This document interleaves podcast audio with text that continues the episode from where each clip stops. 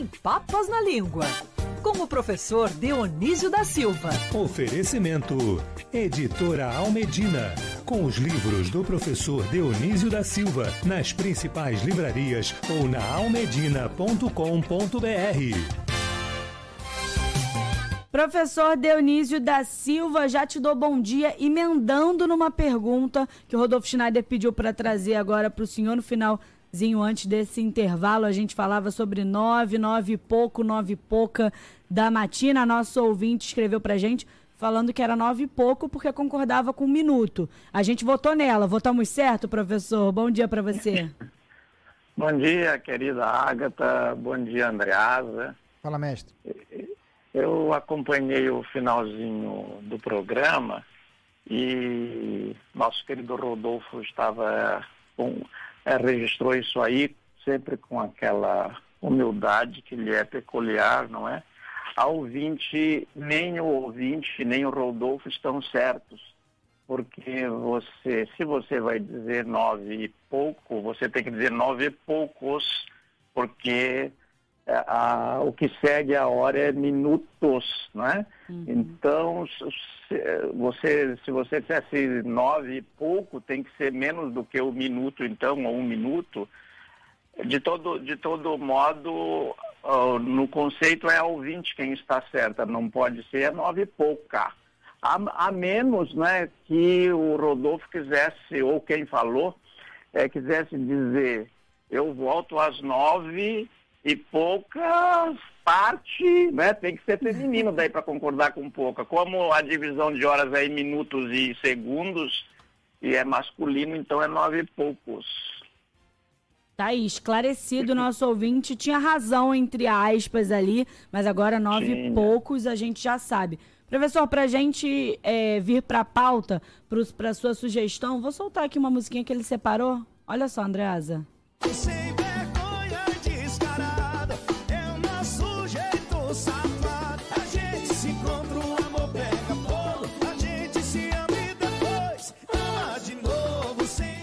Andreasa tá dançando aqui no estúdio, professor, e eu confesso que eu também fiquei com uma vontadezinha de dançar. Por que, que a gente trouxe essa música hoje? É, Agatha, eu vou explicar a música, mas amigos, me ocorreu o seguinte, e se o Rodolfo quisesse dizer o advérbio nove e pouco tempo? Né? Então, nove e pouco tempo estava certo. Essas perguntas demandam pesquisa. Olha, eu trouxe essa música aí porque tem um cantor chamado Willis Safadão, não é? E traz essa, essa letra e essa música, de, parece que é muito popular, não é? E nós temos hoje a palavra safado, é, safadeza. Aí, achei que a trilha sonora pegava bem, Agatha. Eu fico contente que eu faço o meu editor dançar. É tá bom vendo? que ele dança, é bom que você dança também, mas se tiver que escolher para dançar, eu vou tirar você, viu, Agatha? ah, por favor. e professor, origem da palavra safo. Pois é, essa palavra tomou conta aí para designar a pessoa que é esperta, não é? Que consegue resolver um problema com, com competência e rapidamente, então ele é safo. É, mas a, a, palavra safo, Agatha, para nós era mais conhecida como o nome de uma das mais antigas poetas gregas, não é? A Safo, que viveu no século VI, antes, VI ou VII antes de Cristo, a conferir na ilha de Lesbos. E ela fazia uma poesia muito livre para o período, proclamava o amor entre mulheres, tanto que é, hoje, tem, hoje pegou de um tal modo que o lugar onde ela viveu deu a palavra lesbianismo e o próprio grego, já no tempo dela, é, criou o verbo lesbiazain para designar o, o sexo oral. Mas o safo, tal como a gente usa, fulano é safo, não tem a ver com a safo, que é com inicial maiúscula, por ser nome próprio, mas com um adjetivo, né? O indivíduo esperto. Ele veio do árabe, da palavra árabe safa, que quer dizer ir para longe.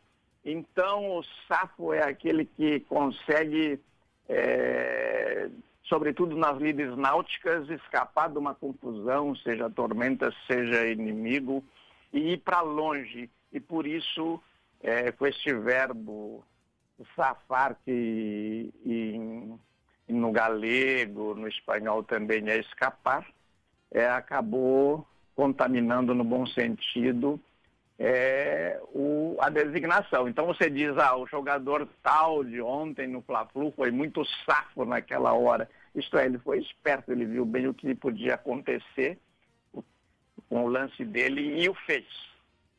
Então, então professor, no final das contas tem realmente uma proximidade aí nas origens, né, do safo-safo. Ah, sim, a, tem uma origem muito pertinente entre você ir para longe, escapar e resolver um problema, ser safo. Safo é o indivíduo competente que resolve problemas. Né? E professor, competente também são os comerciantes. Qual é a origem da palavra comerciante? Olha, Agatha, você sabe que eu até sonho com esse nosso programinha de tanto que eu gosto dele, né?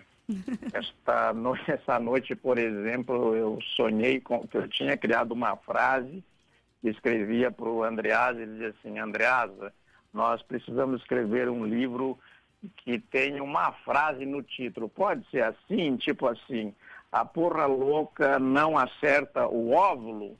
Aí o Andreasa ficou muito, olhou bem sério e disse, mas mestre, a porra louca não acerta o óvulo, é uma frase fantástica, vamos fazer já e tal, e me animou pra, pra caralho, não é? é eu, eu tô, eu estou sendo aqui ouvido por muitos professores de português, né? Alunos, professores de português, público em geral. E eu aproveito para lembrar que, essa, que esse tipo de é, novos significados que a palavra toma é, foi objeto de uma divertida live que eu fiz com o professor Venâncio, Fernando Venâncio a semana passada.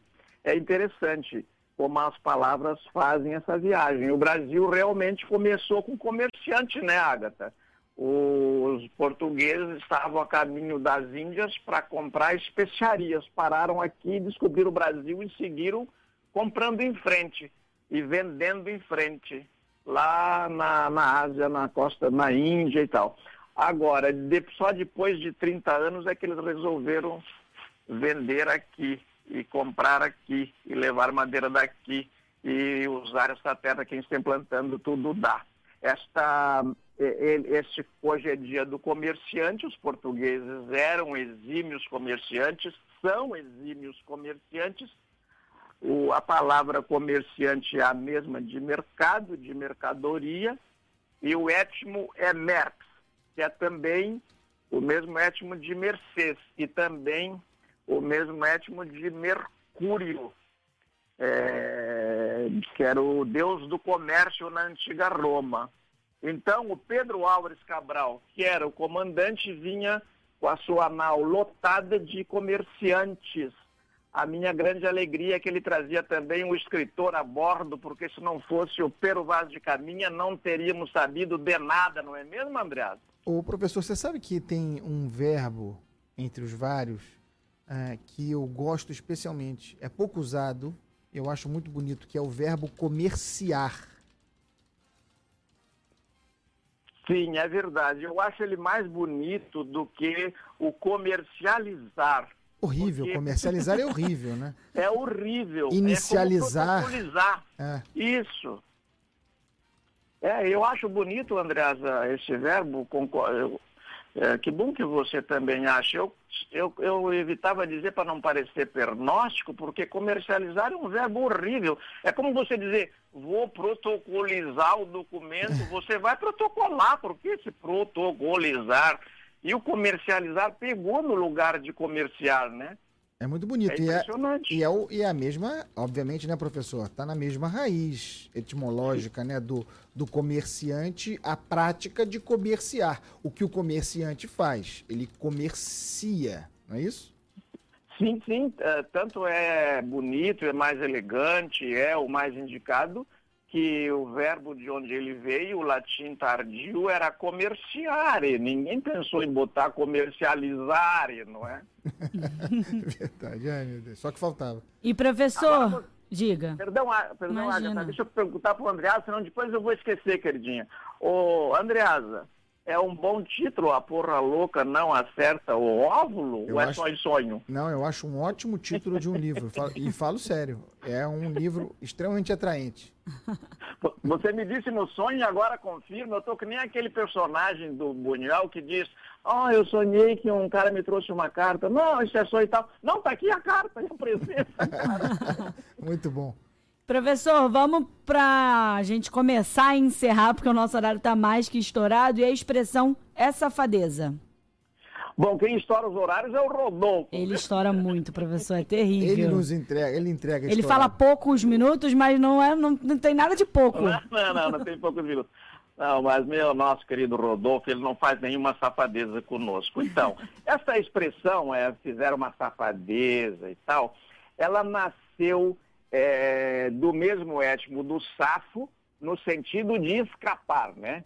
É, de se livrar. Mas às vezes não é se livrar por um bom motivo, como faz o jogador de futebol. É, é, é escapar porque fez alguma coisa indevida. Ela foi registrada por um escritor muito lido, não sei se ainda é lido, mas era muito lido em todas as gerações, o escritor português Manuel Maria Barbosa de Bocage, mais conhecido como Bocage apenas, de família de origem francesa, daí esse sobrenome de Bocage, e ele registrou como safadeza, a gente sabia que havia em Portugal esse sentido para é, uma coisa inconveniente, até crime, o safadeza, porque ele registra que um homem quis fazer sexo anal com uma menina de 15 anos e que isso era um ato vergonhoso e uma safadeza, e ele teve que fugir do povoado.